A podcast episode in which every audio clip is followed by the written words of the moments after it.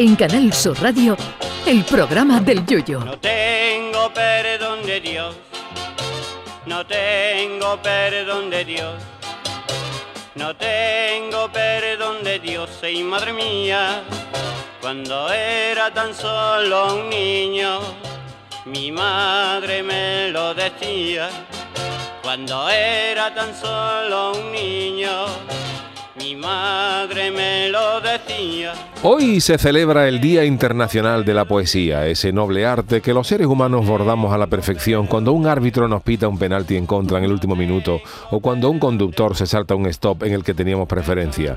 Los orígenes de la poesía no están claros, aunque hay quien asegura que algunos jeroglíficos egipcios del siglo 25 a.C. podrían ser poesías, que no sé yo cómo se puede rimar el dibujo de un búho con el de Anubis, pero bueno, si los que saben de eso lo dicen, por algo será. La antigua Grecia también tenía sus poetas y el mismo Aristóteles escribió un tratado sobre poesía en el año 334 antes de los villancicos. Además, no olvidemos que Grecia conoció la guerra de Troya, cuyas rimas ya daba para mucha poesía.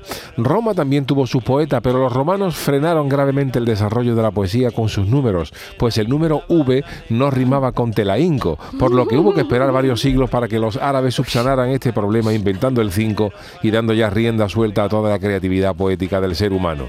Es a partir de la numeración árabe cuando el hombre encuentra todo el sentido a la rima poética con palabras como logroño, trabajo y joya, como muestra esta bella poesía de poeta árabe anónimo encontrado grabada a mano en uno de los muros de la mezquita de Córdoba, cuyo poético texto decía, si yo fuera joyero te regalaría una joya, pero como soy pollero, te voy a regalar una bandeja de papas. Y es que una vez que el hombre descubrió el 5 y su maravillosa rima, el arte de la poesía inundó hasta los reversos de las puertas de los váter públicos, donde se encuentran auténticas maravillas en textos en decasílabos o tetrástrofo monorrimo. La poesía moderna puede ser recitada unipersonalmente o a coro, como por ejemplo cuando el portero rival va a sacar de portería y el coro poético del fondo sur del antiguo Ramón de Carranza entona una, breve pero contundente poesía de rima sonante que empieza por y termina con vocablo acabado en on con acento en la o que pone los pelos de punta al estadio entero, que capta inmediatamente el sentido poético de tan bella declamación. Porque quizás sea el mundo del fútbol, junto con el de la conducción, por supuesto, el que más ha contribuido a generar poetas de nuevo cuño, esos de la generación del 27, llamados así no por su año de nacimiento o apogeo, sino por la cantidad de tacos que pueden soltar en los 27 minutos que van desde el pitido de una jugada en contra del equipo de sus amores hasta que su sangre deja de empezar a hervir.